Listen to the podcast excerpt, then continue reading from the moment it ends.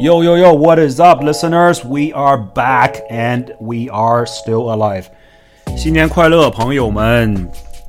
之前呢，在外面旅游了差不多两个礼拜，然后由于旅游的时候呢，没有带自己的私人电脑，而是带了工作的电脑，所以呢，电脑上面既没有录音的软件，也没有编辑的软件，而且呢，由于是公司电脑嘛，也不能随便下载任何东西安装在上面，所以对不起，我们的播客节目呢，给大家暂停了两个星期。呃，希望大家度过了一个愉快而又满足的、吃饱喝得的、充分得到休息的圣诞节和新年假期。二零二三年已经开始了，朋友们，这是二零二三年的第一期节目。我们刚刚从一个差不多四千英里的 road trip 回来，我们从这儿一直开到了纽约，而且开到了纽约的上周就开到了纽约的村儿里面去滑了一天的雪，然后又一路开回来，沿着东海岸。这一路可以说是有一点点啊险象环生啊，像我说的，我们现在完完整整的作为一个还活着的形象，回到现在这里迈阿密的家里面，享受着这个二十多度的温暖的湿润的天气，感觉自己非常非常的幸运啊！我给大家讲一讲发生了什么事儿吧。其实这个事情呢，大家应该也在新闻上也听说过了。北国美国的东海岸呢，突然迎来了一个很历史上很少见到的一个巨型的一个呃。怎么说啊？寒流、寒潮，不知道从北极圈什么地方，西伯利亚，whatever，俄罗斯格陵兰，吹过来一阵强风啊，直接把美国的整个东海岸都给冻住了。要知道，我们在圣诞节之前差不多一个礼拜出发，从迈阿密北上，一路沿着美国东海岸，整整开了三天的车，差不多都在下雨，天天都在下雨。然后气温呢是越来越冷啊，从迈阿密走的时候，可能这边是二十五度、二十多度左右。到了佛州的最北边，差不多开了大概六个小时、七个小时左右的时间的时候，气温已经快要到零度了啊！那时候下着雨，天上就是阴昏、阴森森的，而且到晚上时间下着雨，真的是很冷。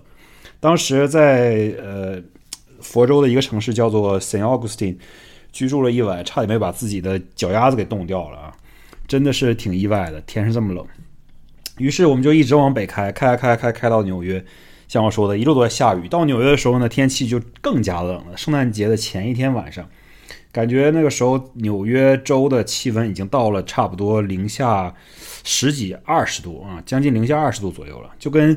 咱东北冬天差不多冷了。就是东北冬天比较冷的时候，可能才到那个程度，而且没有太阳，就一直在下雪、刮风，而且雾也蛮大的。冬天的时候那边还起雾啊，挺厉害的。所以这个交通啊、路况啊并不好开啊。这个时候呢。不光是路不好开，而且呢，还有一个 非常倒霉的一件事啊，就是这个时候要吐槽一下我们最喜欢的呃导航软件，也就是谷歌地图了。在美国呢，当然最常用的导航软件，我相信要么就是谷歌谷歌地图，要么就是苹果地图，要么就是 Waze 这种。当然，Waze 和谷歌其实是一家的啊。像我呢，就使用谷歌地图比较多。然后呢，我们从当时是从呃哪一个州啊？呃，从 Maryland 马里兰州向北开，准备开到呃纽约北部村里面的一个地方。我们租了一个 Airbnb，准备在那住几天，然后顺便滑滑雪什么的。就是一个村里面那种大房子，然后周围也没有什么人烟那种，是在山里面，离滑雪场挺近的，开车离滑雪场可能也就十分钟左右的距离。你也知道，滑雪场肯定是在山上了，所以这个地方呢也是深山老林那种，毕竟会走，就是必定会走一段这种。乡间小路才能到达的地方，对吧？当然了，我也预计到会出现这种情况，所以我在迈阿密租车的时候，我就特意租了一辆四驱车，对吧？我在迈阿密租车的时候，我到租车那个柜台，我跟他说：“那个姐姐，你能给我租一四驱吗？”姐姐抬起头，就是一半抬不抬的头，然后扬起她的眉毛，扫了我一眼，说：“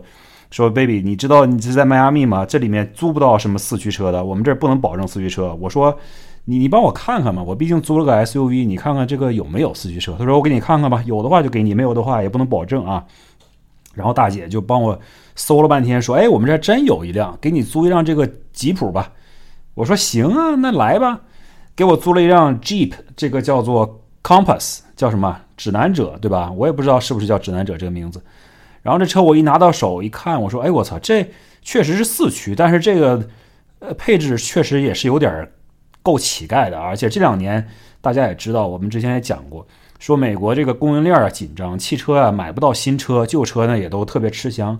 就连租车公司啊，它都这个车源都紧张，你知道吗？我租的这辆 Jeep Compass，你知道我拿到手里它有多少个里程在上面吗？大哥，差不多有将近六万英里的里程在它的表上。我在租车的时候啊，很少在这种大型的租车公司，比如说像我这次使用的是 Budget，美国这种比较大的租车公司啊，通常他们车都蛮新的啊。这辆车是他妈的二零一八年的，上面有五万六千英里，这也是我租车租这么多年头一次见到啊，这么旧的一辆车，在租车公司应该算很少见的了。然后我说，OK，不管怎么说吧，反正这车就是四驱就行，对吧？别的咱就不挑了。轮胎检查了一下，发现这个轮胎上的痕迹还可以啊。当然，在迈阿密，你显然上路它不可能给你雪胎了，这肯定是四级轮胎了，就是正常的普通轮胎。我一看这轮胎的品牌和型号呢，我觉得，哎，这就凑合用吧，也不是说最好的，也不是最差的，什么什么什么 Good Goodyear 或者是 whatever，或者是 Firestone，Firestone 想起来，Firestone 就是一个美国的本土品牌，也不是说什么特别高级的品牌，也不是说特别低廉的品牌，就 OK，就很 average 平均品牌吧，就这么回事儿。然后这个时候呢，就说回了这个谷歌地图，我们来到了纽约上周啊，就进入了山里面，准备进入山里面了。这个时候呢。我差不多还有三个小时的路程，我不知道大家使用谷歌地图的时候有没有发现啊？谷歌地图有一个这样非常倒霉的设计，不知道是最近几年他们开发出来的一个新功能，还是说一直都有，我没有没有注意。我猜测可能是最近几年开发出来的一个新功能，也就是这个谷歌地图啊，在你在没有改变它任何设定的情况下，默认设置是它首先不会呃避开任何高速公路，不会不会避开任何收费公路，这些东西你必须选才能避开，对吧？但是呢，它还有一个默认设置，就是它默认帮你选择推荐最节能省油的一条路线。那这个事情大家想清楚了，它推荐的是最节能省油的路线。这一条路线，根据我的经验，在还有三个小时达到目的地的时候，它推荐的并不是最快的路线，明白吧？我现在还有三个小时到达，他给我推荐的路线说：“哎，你不如走这一条，这条路省油。”但是要慢十五分钟，你要不要选择？如果你要是不选择的话，如果你要是不拒绝的话，那我就默认帮你导到这边去了。我这边导着航，我这边开着车，然后我还得去点拒绝、拒绝、拒绝、拒绝。我要是一旦不点的话，他就给我导到一条更远的路上去了。就是说时间更远，但是距离更短。但你想象一下，在一个这种比较村儿的地方，时间更长，但是距离更短、更省油的话，那么意味着什么？这很显然啊，就是把你从高速公路上弄下去。去到一些这种国道，或者是州道，或者是一些乡间小路上，因为这些路短啊，但是它速度慢啊，所以它用的时间才长，对不对？那我当然不接受了呀。所以我在整个开开车的时候，我拒绝了他大概四次五次，就说我不要选择你推荐的这条路线，我就要走这条比较快的，但是比较长的，而且是这种洲际公路的，对吧？路线，因为洲际公路上首先外面在下大雪，那洲际公路上的清雪呢，速度也比较快。而且呢，光线也比较好，走的车也比较多。这样的话呢，大家前面如果有什么问题的话，前面已经是有人帮你压过路了、探过路了。然后呢，车路上也撒盐撒的比较完整，就是撒融雪剂、融雪剂撒的比较多。这样的话，至少不会有黑冰或者积雪。然后呢，由于是这种洲际公路比较重要，那么每一个地方政府对于清雪的首要的关键，肯定也是优先清理这些洲际高速公路，对吧？所以我就说，我宁可走这条远的，而且我也不想走这条省油的，对吧？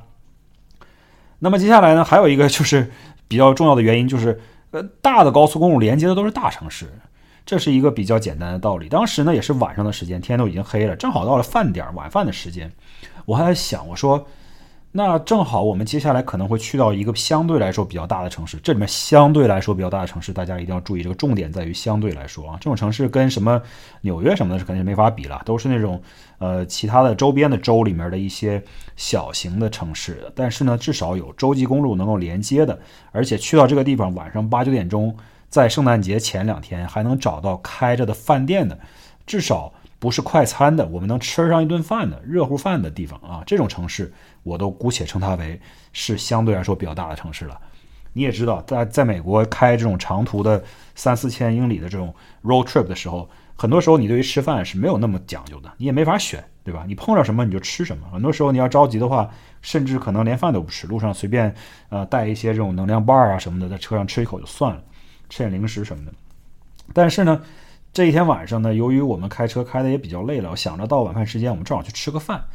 然后这个城市呢叫做 Wilmington，好像是叫 Wilmington，如果没记错的话。啊，不是 Wilmington，sorry，就不是 Wilmington，Wilmington 是是 Delaware 的一个城市。这个城市叫做 Binghamton，Binghamton 大概是在呃北边的某一个州的城市，我忘了是在纽约州还是宾州了，反正就是 Binghamton 这个城市。然后呢，我就眼瞅着这个城市马上就要到了。这个时候呢，大概距离我的目的地可能还有差不多两个小时的时间啊，不到两个小时的时间。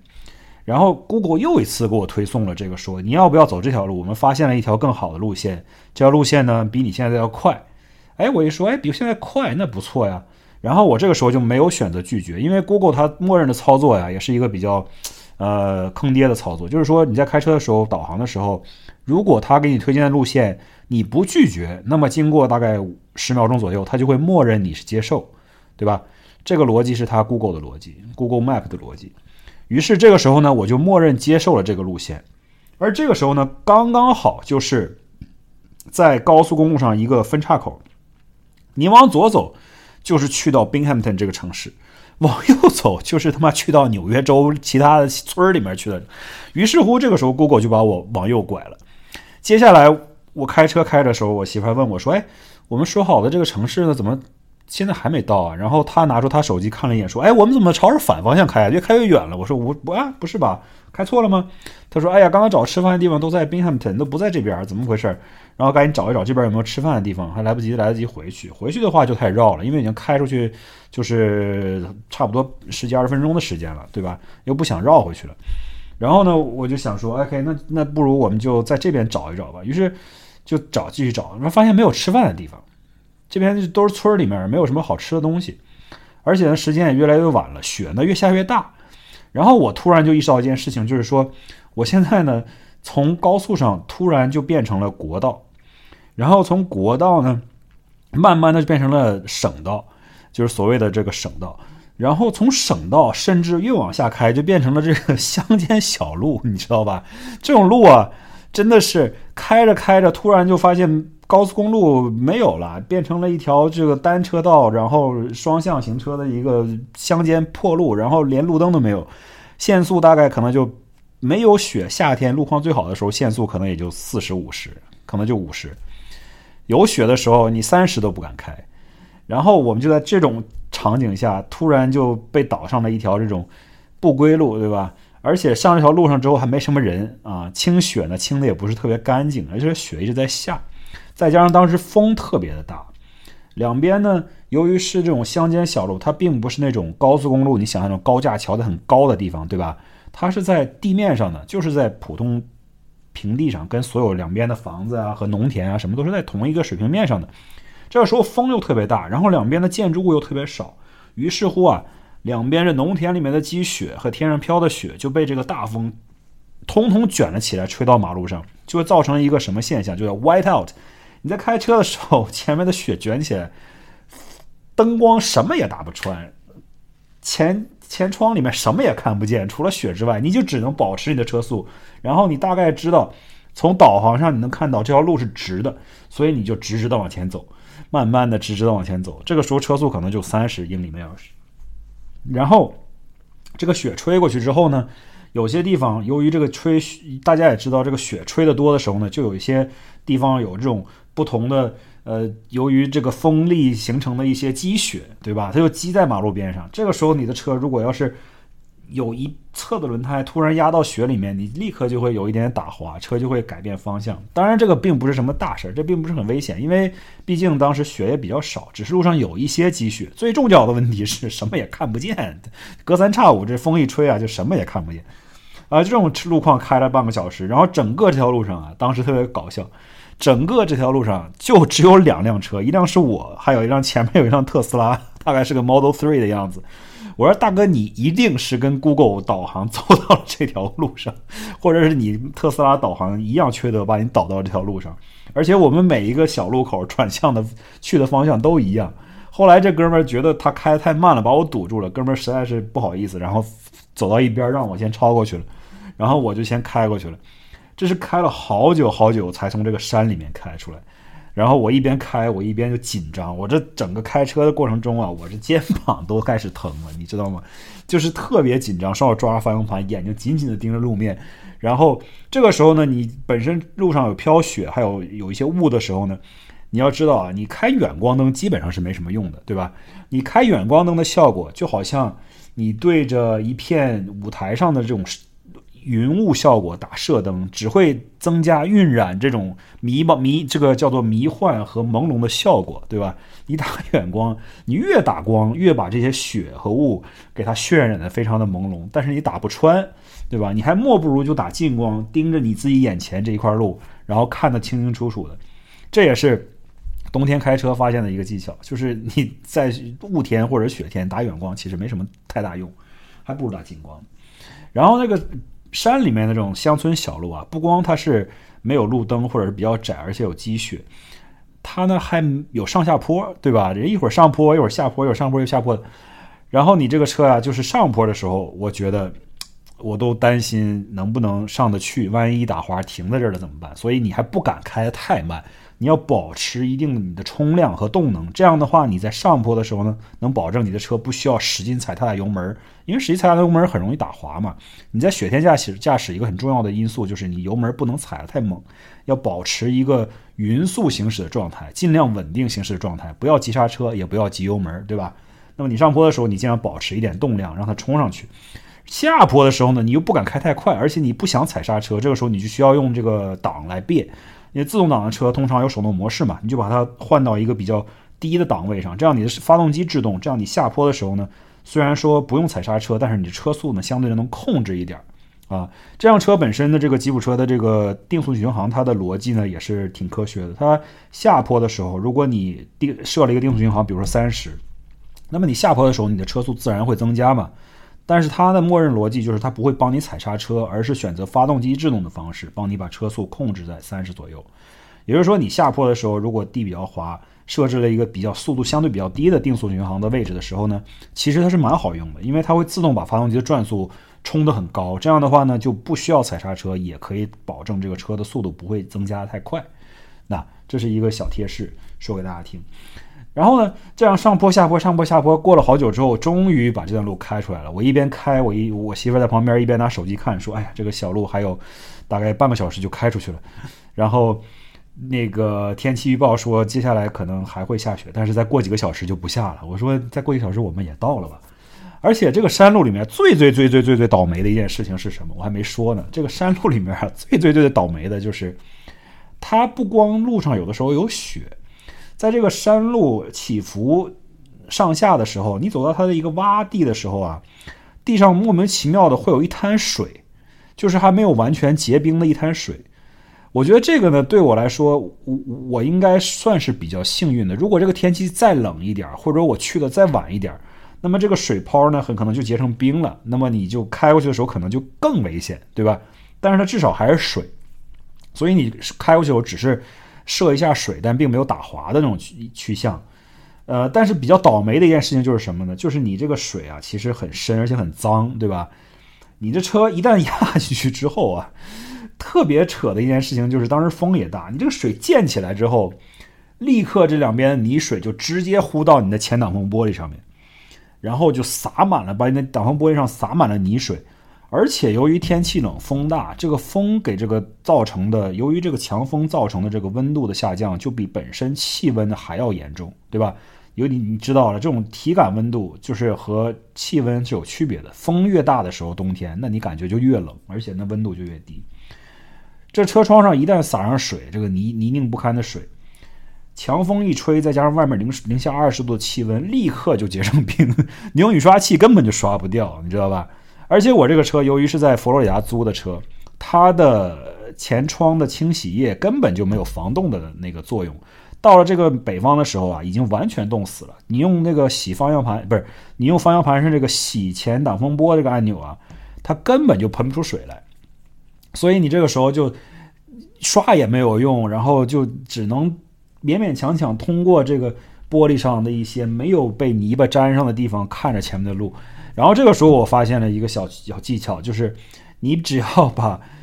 热风对准了前窗吹，那慢慢的呢，这外面的玻璃的温度上来之后呢，外面的水是可以融化掉的。那这个会好一点，这是慢慢后来我发现的一个技巧，也帮到了我很大的忙。于是我们就这样上呀下，然后踩着水坑崩了一身泥巴。我那个车呀，当时从这个雪地里面出来，开了大概差不多一个多小时这种路，终于来到了一个加油站。我就下车去加油的时候，顺便去买了一杯咖啡，然后检查了一下我这车的车况。这个车呀，真的是教你一个英文单词，叫 cake，cake 蛋糕这个词，你知道吗？我这个车就是 fully caked in snow 和 mud and salt，就是整个车的后边，从后挡风玻璃到车牌照到车尾灯到车后保险杠，厚厚的一层这个冰霜啊，什么也看不见，车牌号是什么完全读不出来，后视倒车雷达根本就不好使，每一个车车轮的这个轮轮那个。每一个车轮的这个叫做，呃，轮胎和挡泥板上面都积了厚厚的一层的泥巴。你只要在冬季开车的人可能熟悉这种情况，就是甩上去之后结结冰，然后就挂在上面，整个车轮两边就堆满了这种雪和泥泞的东西。然后下车之后，我去买了杯咖啡。当时已经大概晚上十一点钟了，马上要到圣诞节的前圣诞平安夜了。很多餐厅都不开门，去到一个非常非常小镇上，然后刚好这个加油站里面的便利店还开门，我进去就买了一杯咖啡，然后我当时的样子也就也没什么吧，就是开车的时候你就觉得挺紧张，但是呢，你至少在车里面你是舒服的，我们的车也没有受困，也没有真的打滑什么的，只是比较紧张，然后。那全程呢，就车里面也很暖和，我们也很舒适。所以说，我这说的这些抱怨，我说我们很惊险什么的，其实啊有一点点的夸张成分了。我也知道，大家不要说我在这里无病呻吟啊，就是挺惊险的。但是我们至少是一路没有遇到什么困难，没有车被困，也没有打滑，也没有跑到路这个掉到路外面去，也没有出现任何的故那个事故，也没有撞到什么东西什么的。这一切都是好的，我们承认自己非常幸运的这一路。呃，但是呢，确实是累啊！开了这半个小时、一个小时的车程，这一段山路，整个肩膀哇，那叫一个酸，整个后背呢僵住了。然后赶紧去买了一杯咖啡，喝了一杯热的，然后稍微的缓了一缓。然后到那店里面买了杯咖啡，那个当时那个店员大哥问我说：“你你就买这一杯咖啡吗？”我说：“是啊。”大哥说：“啊，Don't worry about it。”我心想是也不用了，这么这咖啡估计在这可能都泡了一整天了。现在谁还买咖啡啊？因为本山也本来你在乡村这种加油站买杯咖啡也就一块钱左右的事情。大哥非常体谅的说了一句：“Don't worry about it，你就喝吧。”然后我说：“谢谢谢谢。”然后之后呢就找不到任何吃饭的地方了。哎，当时这个饿呀，回到了终于开到了住处一个山里面。当时 哦还有一个特别搞笑的事情，当时。由于天气实在是太冷了，而且路上很多积雪啊，崩了一些水啊什么在车上。去加油站的时候呢，想要加油的时候，这个加油门打不开了。这个加油门呢，不是那种就是车内拉一下它会弹起来那种，而是那种呃你在车外按一下它就会自动打开，你再按一下它就会关上。是一种这种像呃这种东西叫什么不知道，反正就是像有有一个弹簧在里面，能把那个东西呃锁止和能把这个车这个加油门锁上和打开的这么一个机构。然后当时想加油的时候，突然发现，哎，怎么摁也打不开这个门，冻死了。然后后来还要用手去抠这个缝，把这个加油门硬给抠开，然后才把这个油加上。呃，当时也是挺挺倒霉的这一顿折腾。后来终于到了住处，然后也没吃上饭啊。当时。路上遇到了一个披萨馆，披萨馆里面看着好像还有灯光，我就上去问，然后发现里面，哎，原来是就镇上和这个披萨店里面的员工在那开圣诞节 party，我就他们都玩儿挺开心，还在玩游戏呢。然后我就敲了敲门，他们已经关门打烊了。我敲了敲门，我说：“你能还在卖给我两个披萨吗？”他大哥说：“哎呀，不好意思，我们这已经没有披萨了，那关门了。在员工在这搞搞这个圣诞节派对，但是没有什么吃的可以卖给你了，不好意思。”于是我们就倒霉的这样一个饿着肚子回到了住处，来到了这个住处。住处很很棒啊，这是一个很很不错的一个很安静的一个乡间小房子，然后就三四三四个卧室，Airbnb 租到的东西，里面可以烧柴，然后柴火一旦生起火来，屋里面非常温暖，而且卧室里面也有空调，热风吹很舒服。但是就是没有饭吃啊，就因为之前也没买菜什么的。这个时候，由于我的先见之明，对吧？我在出门的时候，从迈阿密出门的时候，在拎零食的时候，加了两包泡面在里面。然后在前一天晚上，在前一天晚上住的地方，由于晚上也是挺晚了，没有饭吃。哦，说错了。由于是前一天早上啊，有一早上起来，由于着急赶路，然后也没有出去吃饭，就在家里面煮了一个泡面。然后这个时候还剩一碗泡面，我们两个人就来到了纽约州这个村里面的一个前不着村后不着店的一个呃小房子里面，在圣诞节的平安夜那天晚上，所有的商店都不开门的时候，两个人守着一碗泡面，热乎乎的泡面，感觉哎呀，这个泡面简直是人生的大救星，从来没觉得这一碗泡面有这么好吃。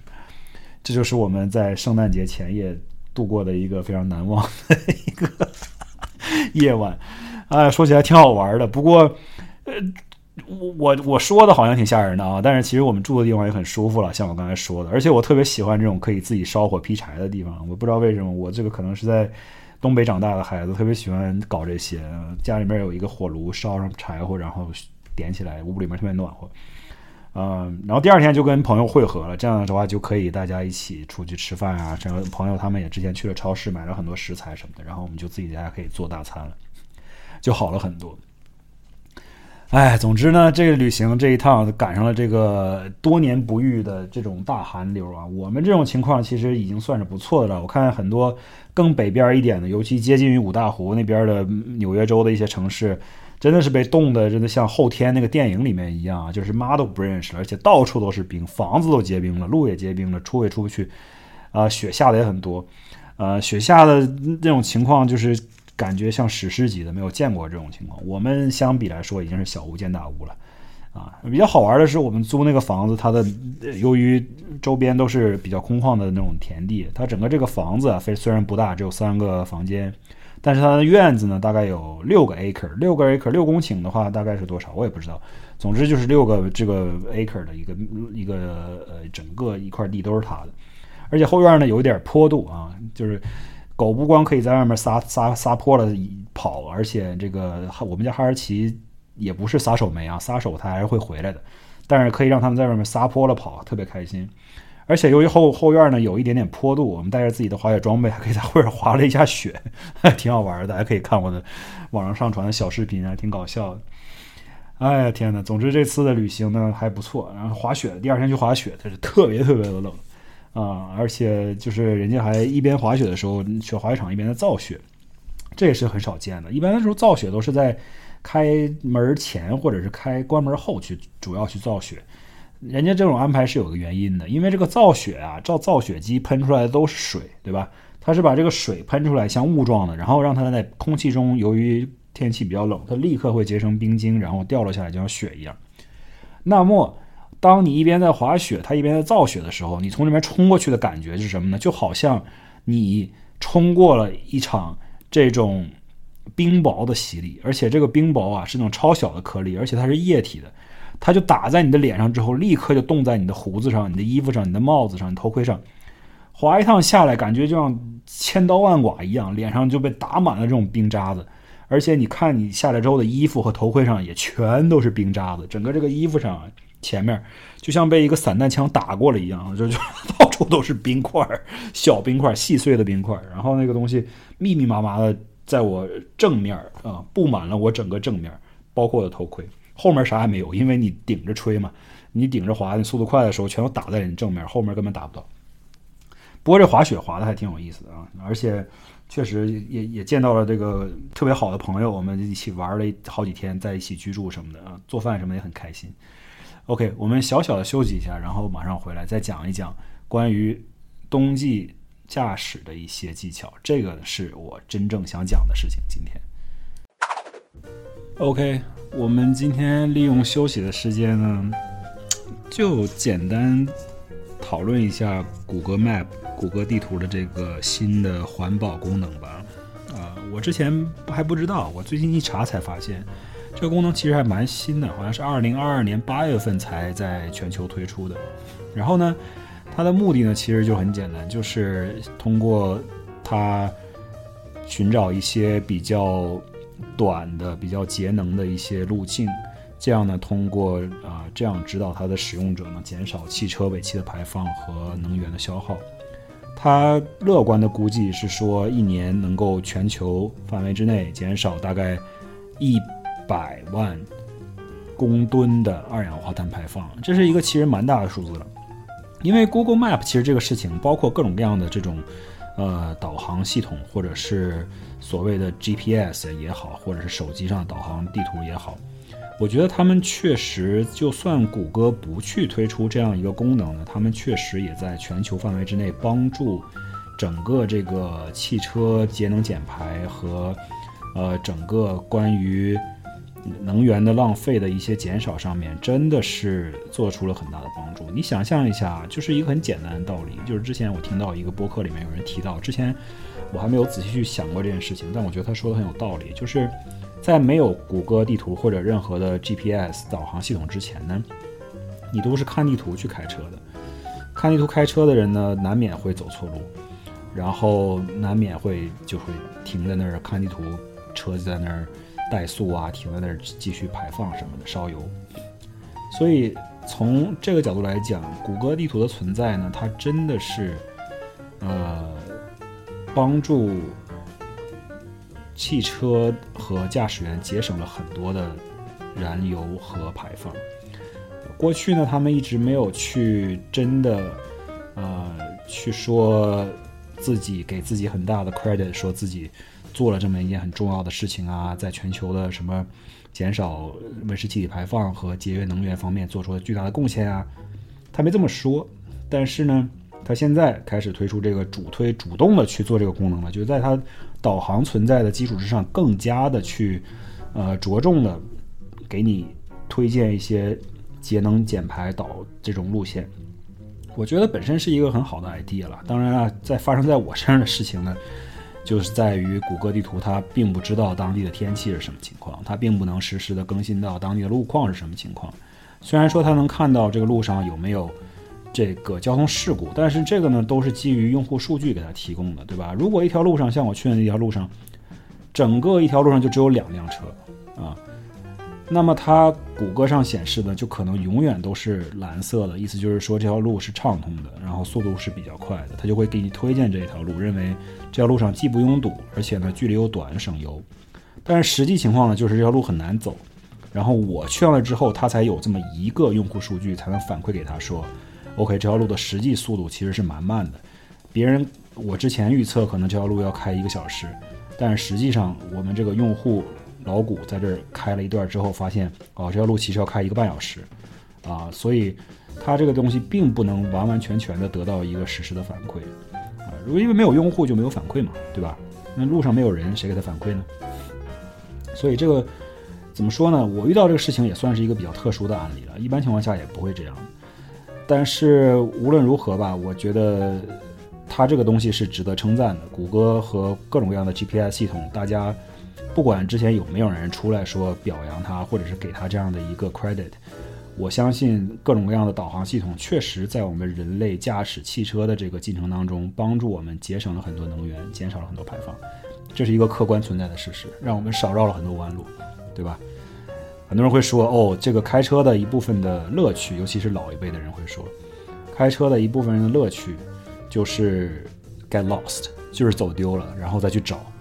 然后这样的话，通常会遇到一些，呃，之前没有预计到的风景啊，或碰到一些很有意思的人啊，或者是，呃，去到一些本来意想不到的，但是又很漂亮的地方。但是，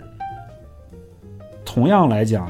你也增加了一些去到一些穷乡僻壤或者是山穷水尽的地方，走投无路，让你觉得非常绝望的机机会，对吧？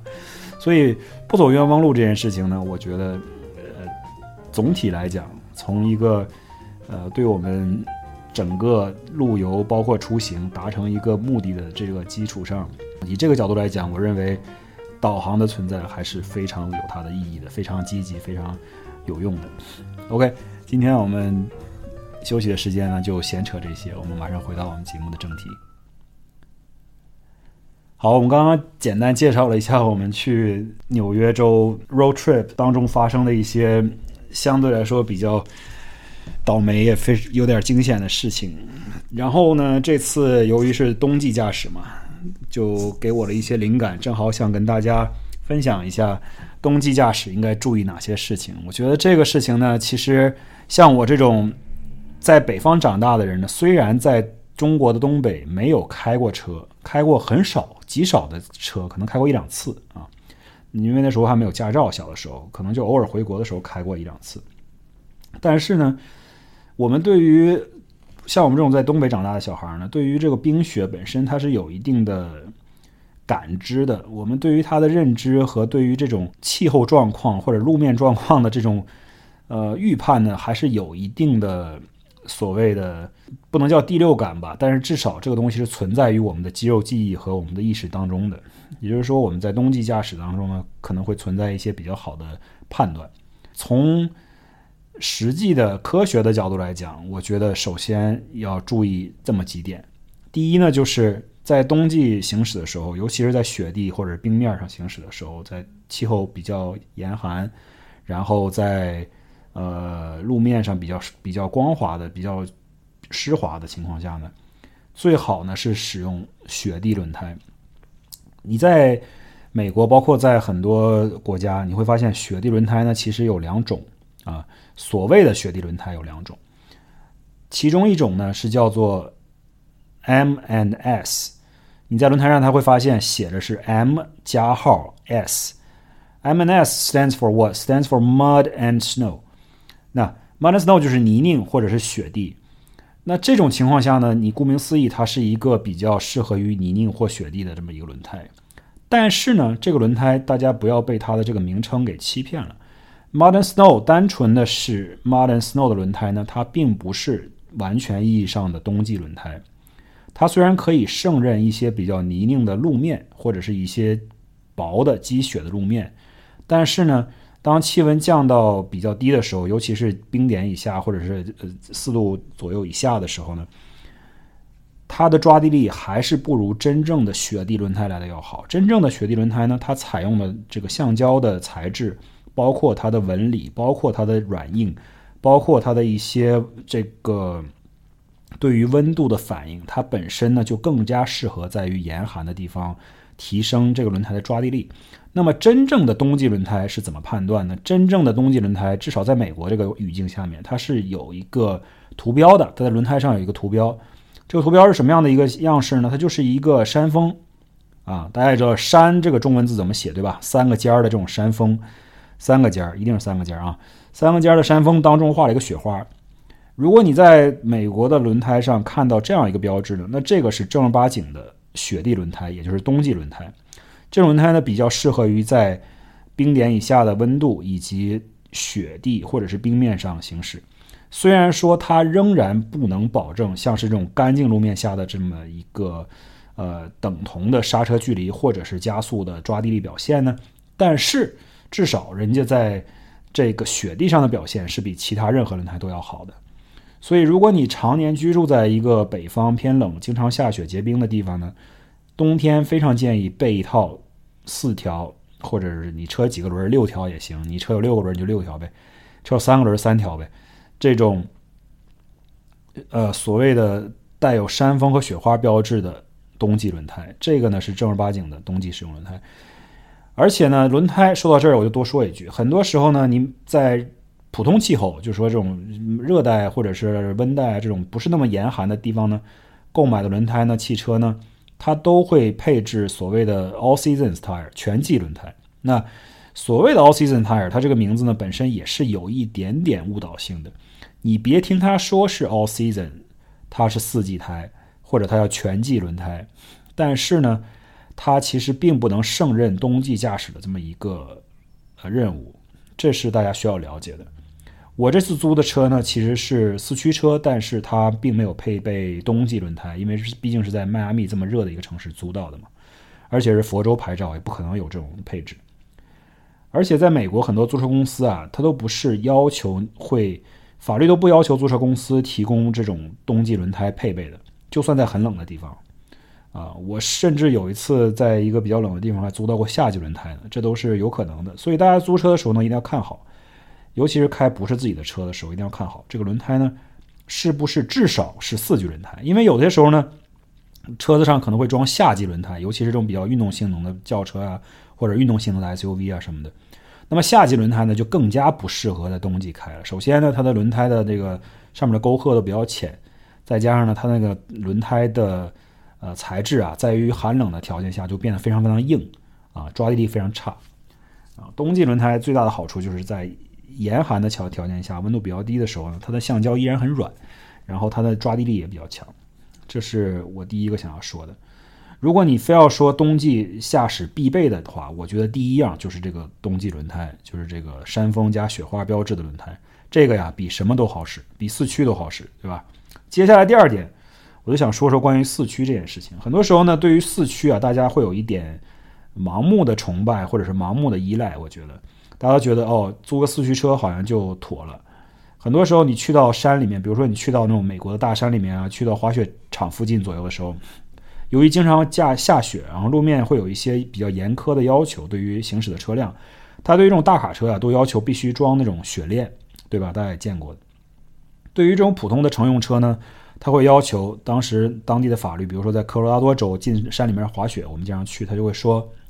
你这辆车呢，要么就是四驱车，要么就必须放冬季轮胎，就是这个山峰加雪花这个标志的轮胎，要么你就必须得在你的驱动轮上加装防滑链儿，对吧？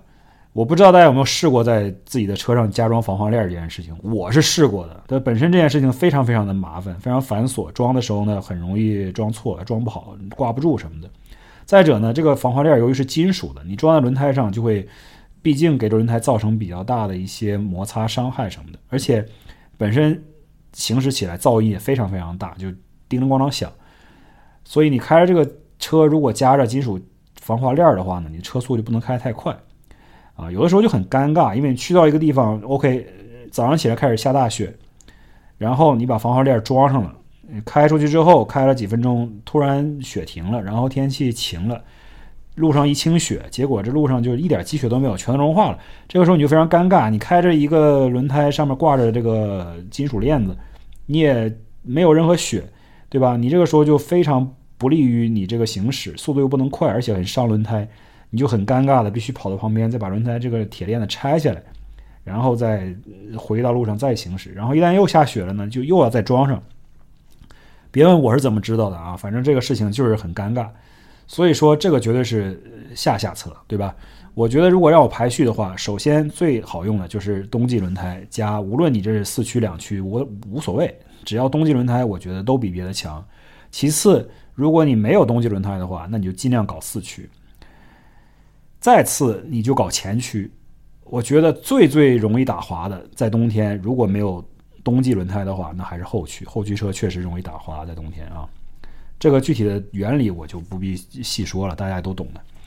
然后说一说关于大家对于四驱车的迷信。很多时候呢，你看到这种标识说，哎，你只要四驱车或者是冬季胎就可以上，那我相信自己，哎，开着一辆小 SUV、CUV 这种四驱系统都有的，没问题，你就上去了。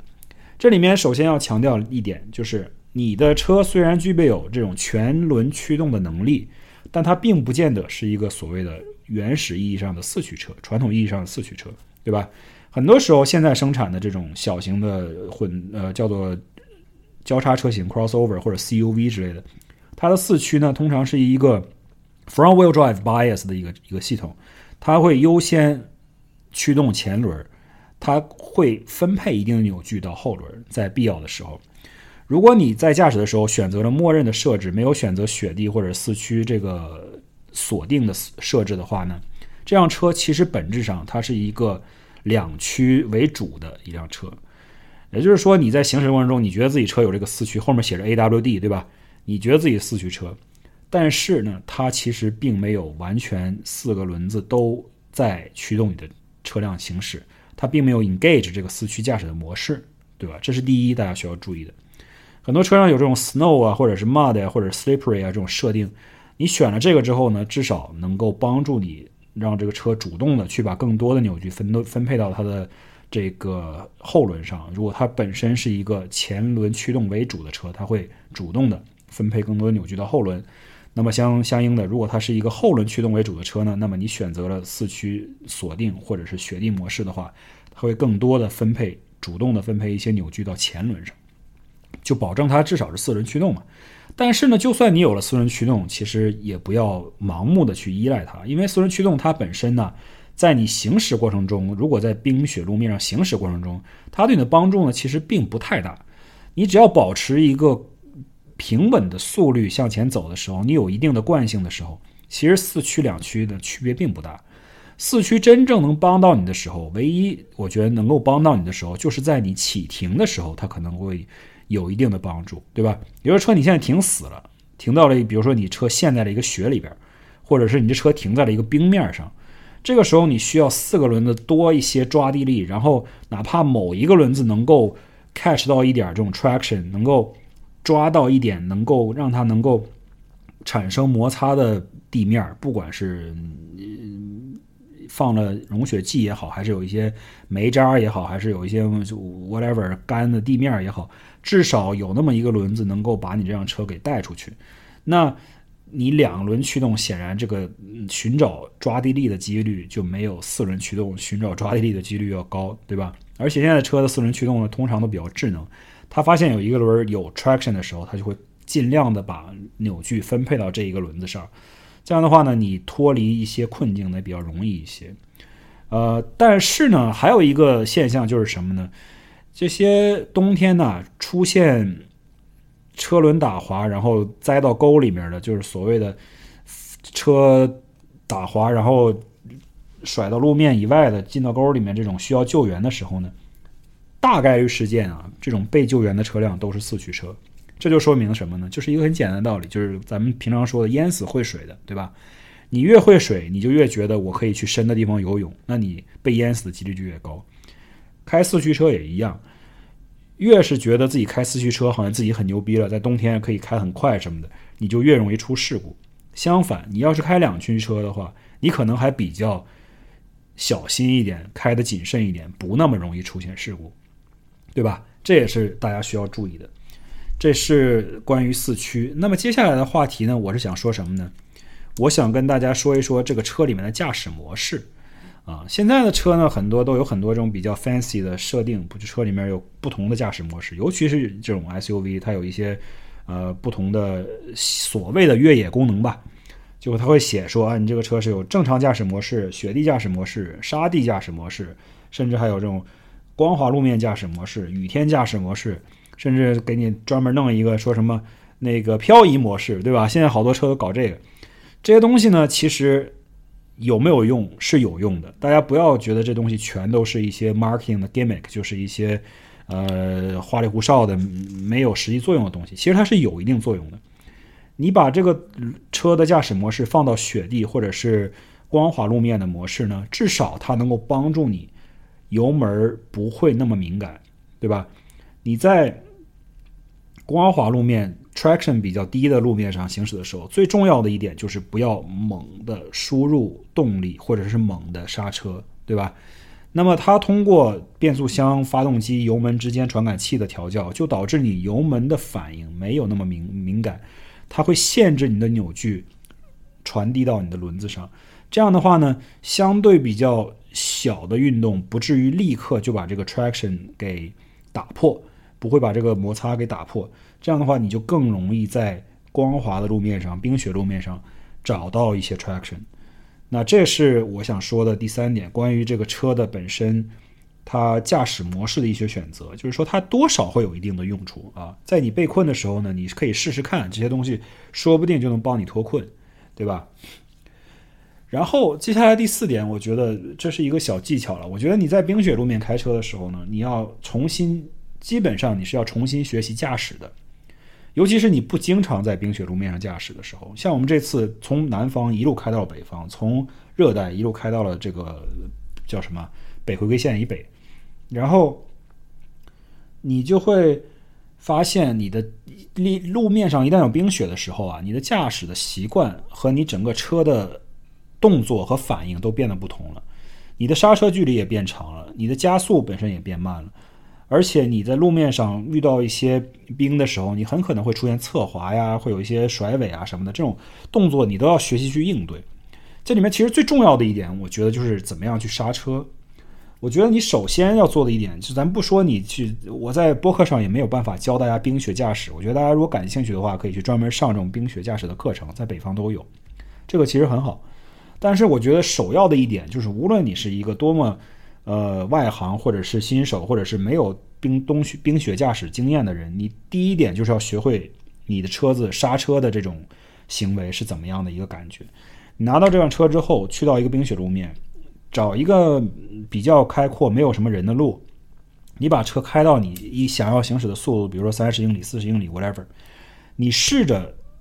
稍微用点力踩刹车，感受一下这个车能不能停下来，以及这个车停下来需要多远的距离，比平时的距离要长很多。你会发现，可能长一倍，对吧？你要感受一下这个车，一旦你踩得猛的时候，路面又很滑的时候，ABS 介入的时候，你脚下是什么感觉？你会脚底下感觉像突突突突突，像车子在压一个搓衣板一样，但是你的车其实没有压搓衣板，它只是 ABS 介入，它在不停的防抱死，对吧？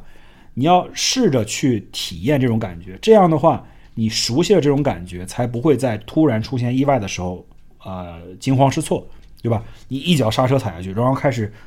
ABS 介入，进入了搓衣板模式，然后你整个车开始摇晃，你就不知道该怎么办了，容易慌乱出错。你提前先体验一下刹车的感觉以及刹车的距离，这样的话也也有助于你在冰雪路面上行驶的时候，跟前车保持好车距，知道自己的极限在哪儿，对吧？这也是我想说的。那么最后一点，关于冰雪驾驶的技巧，我觉得最最重要的一点还是要看你的意识。你驾驶的时候要充分的，呃，想好你今天出门的时候，这个路面上会遇到什么样的情况，做好预判，早点出门，不要太着急，给自己的出行时间留一些余量。而且呢，尤其要注意，像我们之前在。前几期节目里面讲到的这种主动防御性驾驶的一些技巧，在冬季就更加更加的重要，对吧？保持车距啊，注意前车行为啊，注意周边车的行为啊，啊，看好路面上的一些路况啊。然后还有一点，就像我刚才说的啊，从我的这次的经验里面体会到的，就是出门之前呢，先查一查天气预报啊，尤其是在这种气候比较恶劣，然后天气变化比较快的地方，容易出现降雪啊。降雨啊，或者是严寒啊、冰冻啊、黑冰啊等等这种情况下，提前先查好天气，这样的话呢，有备无患，出门呢你也有一些准备，然后知道自己会遇到什么情况，不会当时遇到了意外，遇到了慌乱出错。OK，那今天我们就先说到这儿吧。二零二三年第一期节目就到这儿了，祝大家新年愉快，希望大家在二零二三年继续关注我的播客节目，我会继续给大家带来。更多的希望有用的、好玩的、搞笑的，呃，或者是有趣的各种各样的故事，以及我们播客的内容，希望大家会喜欢。OK，我们下次见。